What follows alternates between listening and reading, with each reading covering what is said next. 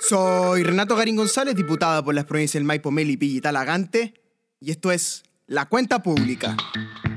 La Cuenta Pública, nuestro programa de información y análisis con todo lo que ocurre en el Congreso Nacional y también en la política internacional. Hoy día vamos a hacer un, match, un- una combinación entre elementos nacionales e internacionales. Voy a partir por la política internacional porque está todo muy revuelto en el mundo.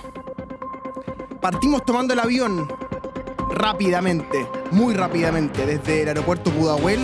Partimos hacia las Europas y hacemos escala primero en la ciudad de Madrid, capital del Reino Español, y luego para dirigirnos a Barcelona, la capital de Cataluña, porque ha habido sentencia, la sentencia de la Corte Suprema Española, del máximo tribunal español, sobre el procés, el procés catalán que llevó al plebiscito del llamado 1-0, el plebiscito, el referéndum que se hizo sin el apoyo del Estado español para entonces intentar la independencia de Cataluña hace ya dos, tres años.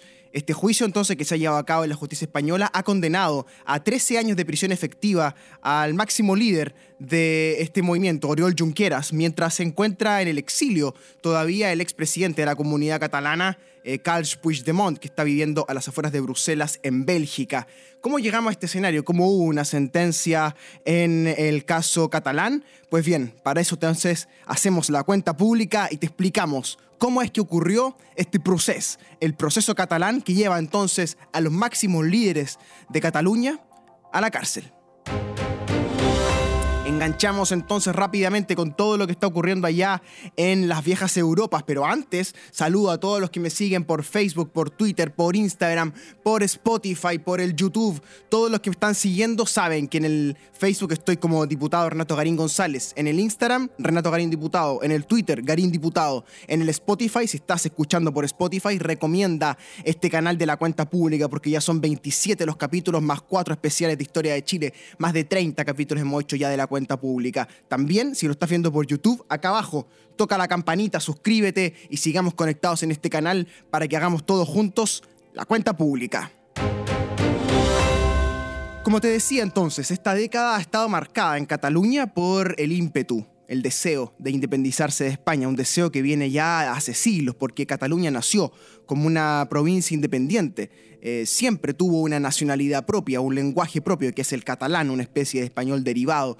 Tenemos entonces una configuración muy compleja, porque al ser un país de países, España siempre tuvo que chocar con los vascos y con los catalanes.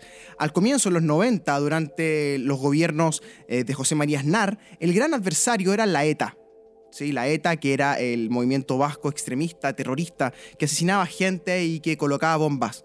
Sin embargo, más tarde, cuando ese proceso tocó un clímax, el asunto cambió de escena. España se vio envuelta en la guerra en Afganistán, ¿te acuerdas? Junto con George Bush, con el apoyo de José María Aznar. Y a partir de ese proceso, entonces, lo que ocurrió fue que en España dejaron de ser los vascos los protagonistas y pasaron a ser primero los terroristas afganos, los terroristas eh, de Al-Qaeda y luego del Estado Islámico. Acuérdate que España fue azotada por aquel atentado de Atocha, que le costó luego, días más tarde, le costó la elección al Partido Popular, aquella primera elección que perdió Mariano Rajoy con eh, José Luis Rodríguez Zapatero. Más tarde Mariano Rajoy igualmente llegaría al poder. Sin embargo, el aprendizaje de los españoles en los 90 fue eh, con los ETA, ¿verdad? A quienes culparon de aquel atentado en Atocha. No fueron los ETA, sin embargo, fueron los eh, islámicos, pero en ese contexto, cuando España es un país de países, cuando se habla otro idioma, en Cataluña siempre estuvo entonces este deseo de ser un país distinto, un país diferente. Y a medida que avanzó el proceso político, eh, los catalanes fueron recuperando esta, esperanza republicana, una república catalana, que de hecho alcanzaron a tenerla por algunos días y semanas antes de la guerra civil de, mitad de siglo, ¿no? que terminó dándole el poder al dictador Francisco Franco. Entonces los catalanes estaban tratando de recuperar una historia de la que se sienten propios, ¿no? de la que se sienten eh, distintos de los españoles. Pues bien, en ese contexto aparecen eh, dos partidos políticos, ¿no? dos partidos políticos muy fuertes en, en, en, España, en Cataluña, ambos con deseos independentistas, uno en la izquierda, Esquerra Republicana, eh, liderada por Oriol Junqueras, y del otro lado una fuerza más bien conservadora, eh, llamada eh, primero Convergencia Catalana y después fue cambiando el nombre, eh, primero liderada por el clan Pujol. El clan Pujol es un, es un grupo de, de, de familiares, todo es un clan, ¿verdad? Que llegan arriba, llegan a la presidencia de la Generalidad, uno de ellos, y se hacen millonarios en el camino con enormes pagos de coimas, ¿verdad? Enormes pagos ilegales, cuentas ilegales en los bancos, ¿verdad? Etcétera, plata negra por todas partes, y los Pujol caen. No, no, es no es tradicional en Cataluña el tema de la corrupción, pero sí se ha vuelto un tema candente por la presencia de los Pujol y por cómo los Pujol caen Em, del poder, ¿verdad? Estoy haciendo una, historia muy breve, muy corta, ¿no? En esta última década. La caída de los Puyol entonces trajo consigo el, surgimiento de un nuevo líder, ¿no? Porque la política eh, no conoce el vacío, ¿no? La silla, la silla vacía siempre es llenada en la política. Y ahí llegó entonces Carl Puigdemont, Carl Puigdemont, que es un político más bien moderado. Uno cree que en Chile yo creo que estaría más bien en el centro, en la centro derecha. Carl Puigdemont no es un no es un demente, digamos, ¿no? Como lo han presentado cierta prensa madrileña. Y Puigdemont tiene, por algún lado, una influencia muy fuerte de eh, la sociedad civil catalana, que era muy independentista. Y por otro, también la necesidad de dividir aguas claramente con Madrid por todos los temas de corrupción que hemos conocido el Partido Popular, por la crisis del PSOE a nivel nacional, ¿verdad? Etcétera. Y esto entonces a partir del 2012-2011 empieza a empujar el llamado procés, ¿no? que en catalán es proceso. Y el procés catalán lo que hace entonces ir eh, llevando etapa a etapa eh, signo a signo, ¿verdad? El, deseo de Cataluña de intentar una vía escocesa, ¿no? Una vía de un referéndum para separarse eh, de España. Recordemos que Escocia intentó aquello y perdieron el referéndum, ¿no? Pero eh, es el intento, una vía escocesa para separarse de España.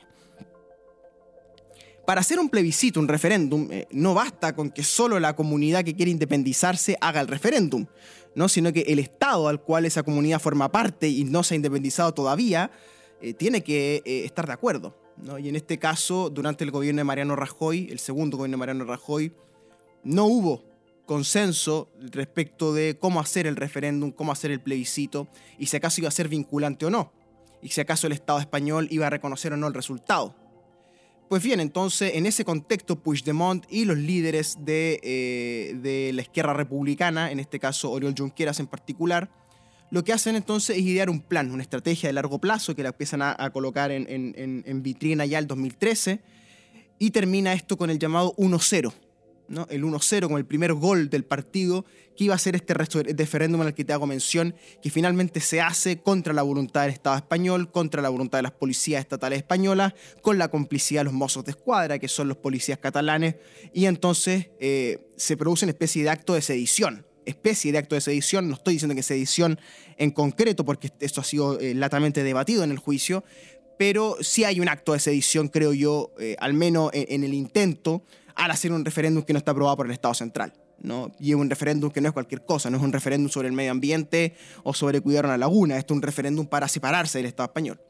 Pues bien, el 1-0 se lleva a cabo, hay grandes protestas en las calles, ¿verdad? Hay un enfrentamiento con los policías, hay violencia, ¿verdad? etcétera, etcétera, etcétera. Todo lo que puedes ver en YouTube, en, los diarios españoles. Y eso entonces termina decantando en, en la denuncia judicial que la hace el partido extrema derecha Vox y además del Consejo de Estado, ¿verdad? Español, algo así como el Consejo de Defensa del Estado chileno, y terminan llevando entonces a la corte a eh, Oriol Junqueras. Y respecto de Puigdemont, no lo logran, porque Puigdemont se exilia primero en Bruselas y después a las afueras de Bruselas en una casa, y entonces se salva de eh, la cárcel. Oriol Junqueras es eh, ingresado a la cárcel, de hecho como medida preventiva, como medida de seguridad, y comienza a cumplir la pena que le fue asignada ya la semana pasada, él la está cumpliendo hace dos, tres años ya en la cárcel. Eh, Oriol Junqueras entonces hace rostro, es el principal líder de, de, los independentistas que se quedaron, ¿verdad?, a enfrentar el juicio y que han sido sentenciados por el máximo tribunal español en, Madrid eh, esta, semana, el lunes de esta semana. Entonces, no deja de ser curioso. Un país tan desarrollado como España, un país con una cultura tan profunda, está viviendo una división eh, tan concreta y tan palpable como lo que ocurre entre catalanes y españoles del reino. ¿Cómo hacer entonces una, una nación unida? ¿Cómo hacer entonces para que España sea, sea un país? Van a tener que reconocer, partiendo de que son un país de países, una nación de naciones, y eso más que retórica es también política, ¿no? Tienen que buscar las maneras de, darle poder político a cada una de las zonas, y también hay un tema económico, porque Cataluña y Barcelona en particular son una región y una ciudad muy, muy rica, extremadamente millonaria, que financia buena parte del resto de las obras públicas y del gasto en salud y en educación del resto de España. Entonces, estamos hablando de la zona más industrializada, probablemente, con la élite más globalizada, con una élite comercial, con un puerto en Barcelona, que tiene grandes Em, oportunidades para el futuro, ¿no? En, el mundo globalizado en el que estamos. Por ende, Barcelona y Cataluña tiran un poco del carro en España y eso los hace sentir un poco explotados, ¿no? Porque pagan impuestos, pagan servicios, ¿verdad? Y eh, es muy poco los que le llega, ellos creen, desde, desde el centro del país, ¿no? Y además tienen la cuestión idiomática, que ha sido una profunda división permanente y siempre entre catalanes y madrileños, ¿no? Porque si acaso se va a permitir o no hablar español, si acaso tienen que hablar catalán en las escuelas catalanas, esto siempre ha sido motivo de, em, de enfrentamiento. Y en Barcelona en particular la situación política es interesante porque la alcaldesa de Barcelona, la máxima autoridad de la ciudad de Barcelona, em, no es ni del, ni, del PP ni del PSOE, es, es, es eh, Ada Colau, que fue electa con las bases de Podemos en un principio, pero luego se independiza y arma su propio partido en Barcelona, algo parecido a lo que hizo Rejón en Madrid. Y Ada Colau entonces no es una representante de la política tradicional española ni catalana, y eso le ha colocado eh, otra salsa, ¿verdad? otros condimentos a este debate que se vive en Cataluña. Todos estos elementos entonces van configurando una situación política muy tensa entre lo que ocurre en Madrid y lo que ocurre en Barcelona. Y en Barcelona en particular, es muy interesante analizar esto del 1-0. El 1-0 que significa un gol que le quería hacer Cataluña a Madrid. ¿no? ¿Y por qué es tan importante esta retórica del fútbol?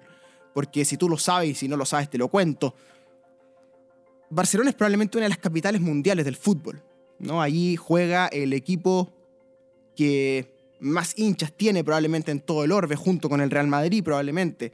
Ahí juega el que todos consideran el mejor futbolista de esta época, o uno de los dos mejores futbolistas de esta época, el argentino rosarino Lionel Messi. Pero también dentro del Barcelona hay un grupo de catalanes que por un lado están muy vinculados a la política.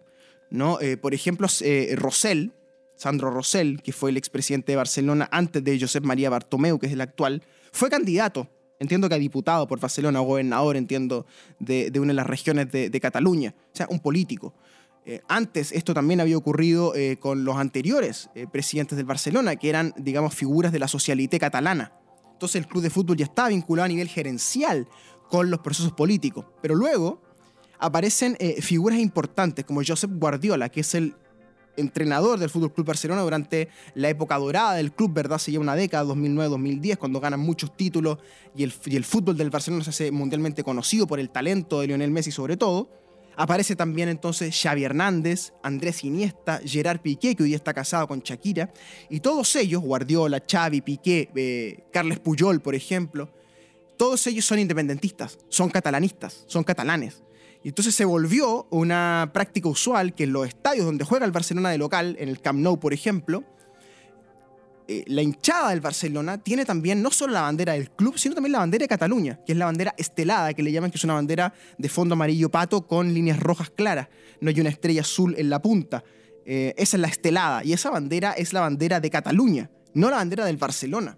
Entonces hay una mezcla muy interesante a nivel político, futbolístico, cultural entre el club deportivo, el proyecto político independentista y estos líderes que están dentro del club como Sandro Rosell, como Josep María Bartomeu, como el ex entrenador Josep Guardiola, que ahora entrena al Manchester City en Inglaterra, como el jugador Xavi Hernández, como Carles Puyol, como em, Gerard Piqué, ¿no? que se vuelven entonces voceros de la independencia. Y por eso es que el lenguaje del 1-0, del referéndum para separarse de Madrid, era futbolístico, porque en el fondo se usó el Barcelona como club de fútbol de mascarón de proa este intento independentista y por eso es que el Barcelona mismo, esta semana, cuando se conoció la sentencia, apenas se supo el fallo del Tribunal Supremo en contra de Junqueras y los demás eh, instigadores de este intento de sedición, el Barcelona inmediatamente reaccionó a favor de ellos, ¿verdad? Y eh, estuvo en contra de la sentencia.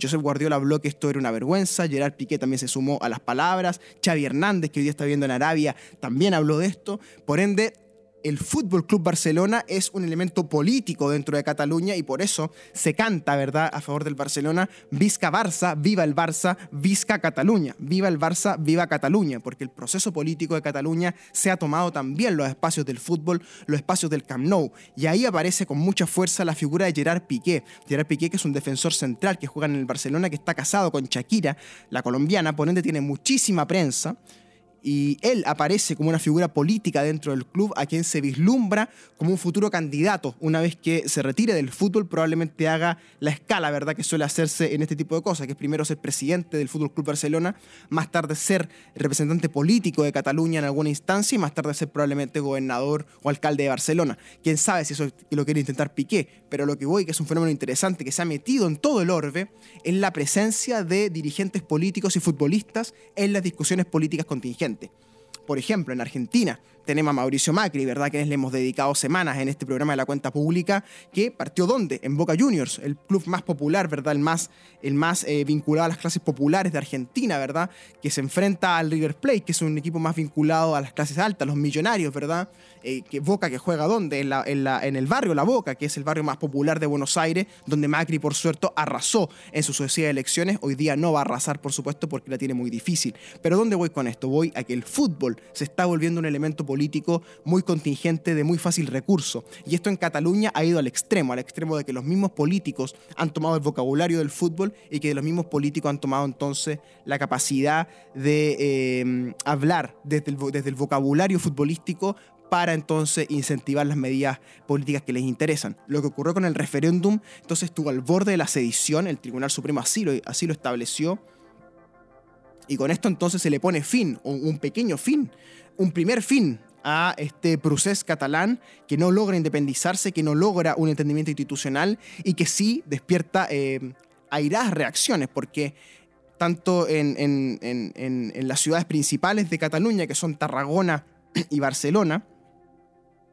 también están ciudades más chicas, ¿no? Como, como los balnearios, ¿verdad? Que son tan conocidos, pero Tarragona y Barcelona, que son las dos grandes provincias, hubo eh, tomas violentas en los aeropuertos, de los terminales de buses. De hecho, el gran, aeropuerto que tiene esta, esta zona, que es el Prat, eh, no pudo despegar los aviones. Sencillamente, más de 100 vuelos tuvieron que ser entre postergados o cancelados por la acción de los manifestantes en las pistas de aterrizaje y despegue. Entonces estamos hablando de que la ciudad completa en Barcelona, la provincia completa de Cataluña, toda la región ha estado afectada, ¿verdad?, por esta sentencia del procés que termina con una etapa de la política española y que todavía nos tiene pendientes de la elección, porque tal como te contaba acá, Pedro Sánchez, el líder del Partido Socialista Obrero Español, que ha tenido que cargar con este asunto del proceso en las espaldas, ¿verdad? Esperando la sentencia, tiene que ir de nuevo a las urnas. Tiene que ir de nuevo a las urnas la segunda semana de noviembre para determinar si acaso habrá mayoría relativa o absoluta o algún grupo podrá formar gobierno,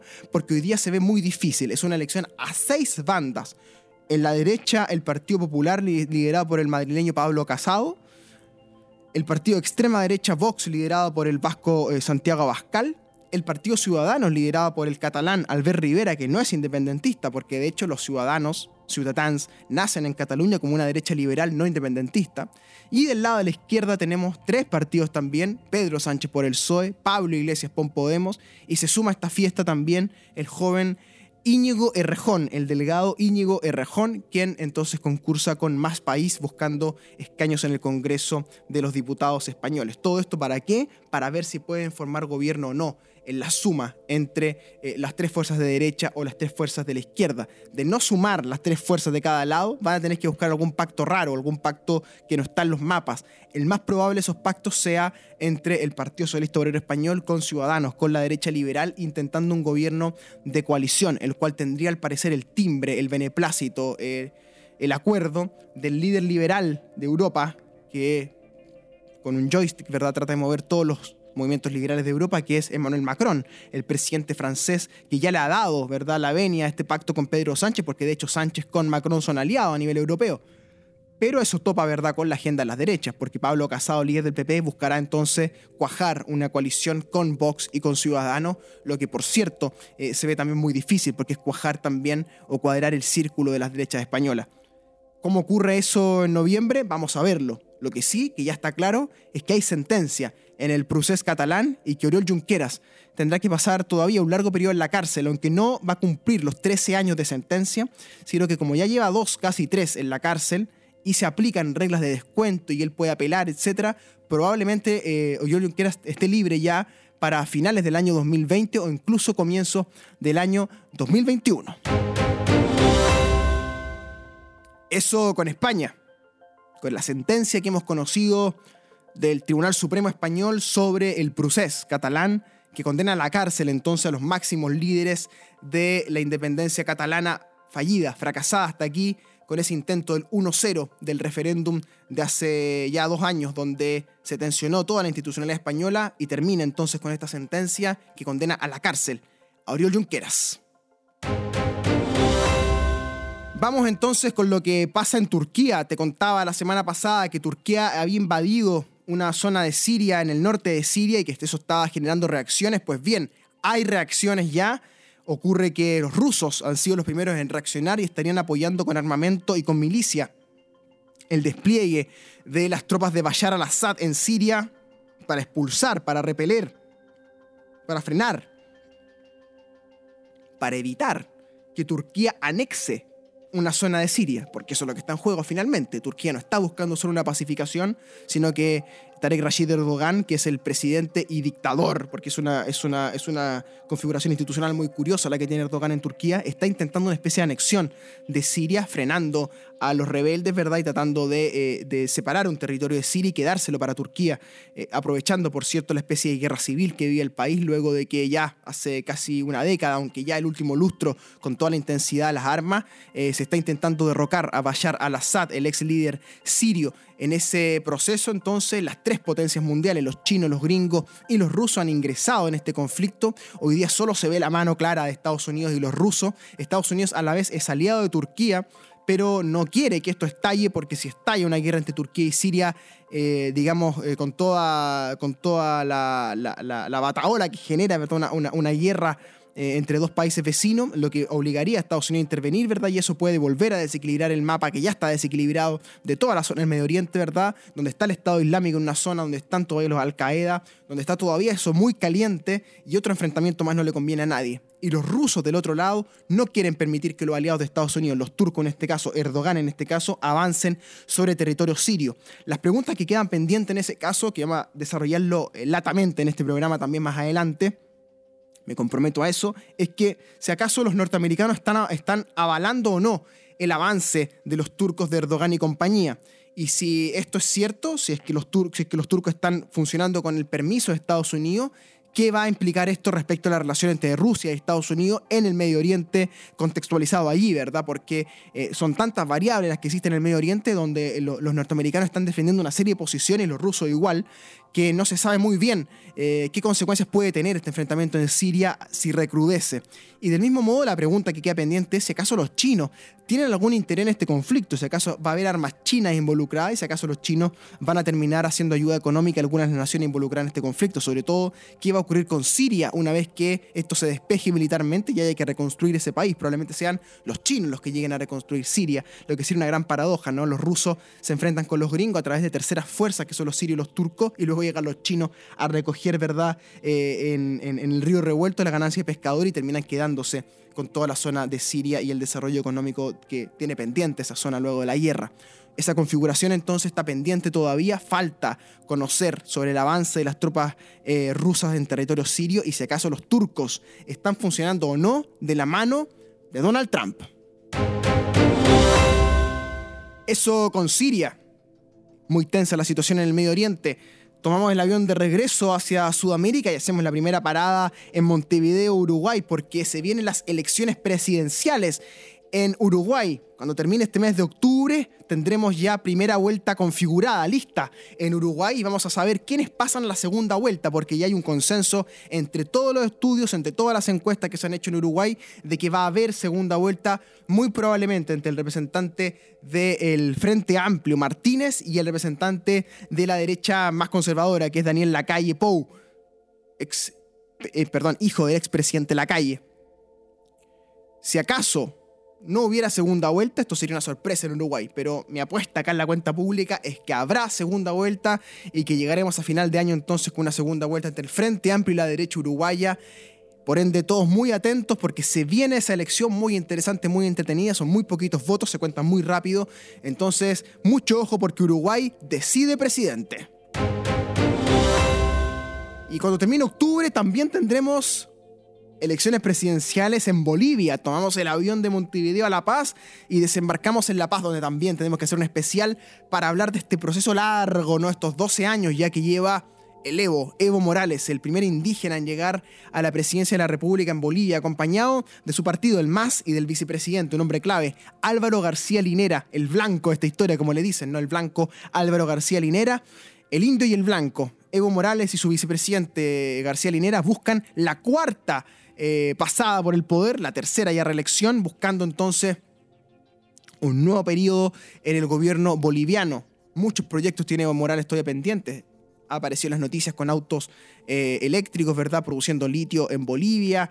Eh, ha ampliado, ¿verdad? Su, zona de influencia. Bolivia está haciendo negocios con Alemania, con China, con Estados Unidos. Bolivia ya no es ese país del tercer mundo que conocimos hace 10, 15 años, 20 años, sino que hoy día es un país que está desarrollando, se ha construido, ¿verdad? Sistemas de transporte, un teleférico, ¿verdad? En La Paz. Se está invirtiendo fuertemente en Bolivia.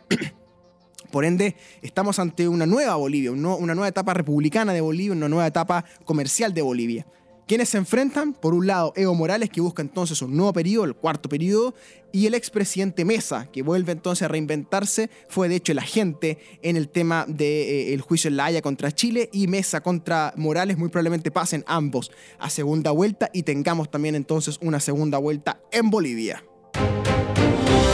También en Buenos Aires, porque cuando termine octubre habremos tenido primera vuelta en Uruguay, en Bolivia y también en Argentina. Pero la diferencia es que en Argentina muy probablemente esa primera vuelta sea definitiva y consagre a Alberto Fernández, el militante del Partido Justicialista, el peronismo, como nuevo presidente de la Argentina, acompañado de su vicepresidenta, la expresidenta Cristina Fernández de Kirchner. Todas las encuestas que se están mirando dan entre 15 y 20 puntos de ventaja a la fórmula Fernández Fernández. Macri con Pichetto están tratando de llegar, como sea, a un balotaje, una segunda vuelta que les permita una nueva oportunidad a finales de año. Pero eso se ve muy difícil, prácticamente imposible.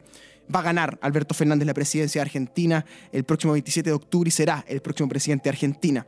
La segunda elección más importante en Argentina es la de la gobernación provincial de Buenos Aires, que hoy día la tiene también, cambiemos de Mauricio Macri, la tiene eh, María Eugenia Vidal, ¿no? que es la gran eh, esperanza que tiene, cambiemos el bloque de Macri, pero también va a ser derrotada ella, según dicen las encuestas, también entre 15 y 20 puntos contra el ex ministro de Economía de Cristina llamado Axel Kisilov, con K, que es un hombre eh, vinculado a las escuelas keynesianas, también con K y que fue también, por supuesto, un, adherente, un fervoroso adherente de Néstor Kirchner, también con K, que mm, luego le entregó, por cierto, el gobierno a su mujer, Cristina Fernández de Kirchner, con K, y por eso se llaman los K. Em, y Kisilov, que es el más joven de los K, está acompañado del grupo de la Cámpora, que son algo así como la juventud peronista, ¿verdad? Que ya no tan jóvenes, 30, 40 años, que lo lidera Máximo Kirchner, con K, el hijo de Néstor y de Cristina. Ponen de todo, queda en familia y van a ganar entonces la provincia de Buenos Aires, van a ganar la presidencia, van a ganar la provincia de Buenos Aires con Kisilov. Y queda pendiente la tercera elección más importante, que es la ciudad autónoma de Buenos Aires, la Cava, donde compite Horacio Rodríguez Larreta, por el bloque de Macri, que actualmente es el, intendente de Buenos Aires, versus el candidato de, los peronistas, que es Matías Lamens. Matías Lamens es el actual presidente del Club Deportivo San Lorenzo de Almagro, del cual es hincha el Papa Bergoglio, para que veas tú entonces las conexiones del fútbol con la política. Se espera que en esa elección, en la de la Ciudad Autónoma de Buenos Aires, sí haya segunda vuelta y que entonces se decida finalmente en diciembre el eh, alcalde de Buenos Aires. Por ende, Argentina va a elegir presidente y gobernador de Buenos Aires en octubre, muy probablemente Alberto y Kisilov y en diciembre se decida todo entre Rodríguez Larreta y Lamens. Eso entonces con la política latinoamericana. Bolivia, Uruguay y Argentina tienen elecciones en octubre. Vamos a tener mucho análisis en los meses siguientes. Vamos a ver cómo queda el panorama global en Latinoamérica, los nuevos equilibrios políticos sudamericanos. Permítame entonces despedirme y saludar especialmente a quienes hacen posible este programa para que lleguemos a nuestros auditores. En San Bernardo, la radio máxima, por supuesto. En Paine, la radio Amanda. En toda la provincia de Talagante, Isla de Maipo, El Monte, Padre Hurtado, Peñaflor y Talagante, Radio Contacto. En Melipilla, Radio Creativa y en toda la provincia, San Pedro, Alhué, Curacaví, Melipilla mismo, María Pinto, Radio Ignacio Serrano. En Curacaví especialmente FM Music. Y si me sigues por la tele, me estás viendo por Telemel. Todo esto entonces para hacer nuestra cuenta pública. Y a quienes me siguen por las redes sociales, recomienden este programa, toquen la campanita en el YouTube, síganme en el Facebook, en el Instagram y en el Twitter. Esto ha sido un nuevo capítulo de La Cuenta Pública. Un gran abrazo a todos mis vecinos y vecinos y seguimos conectados.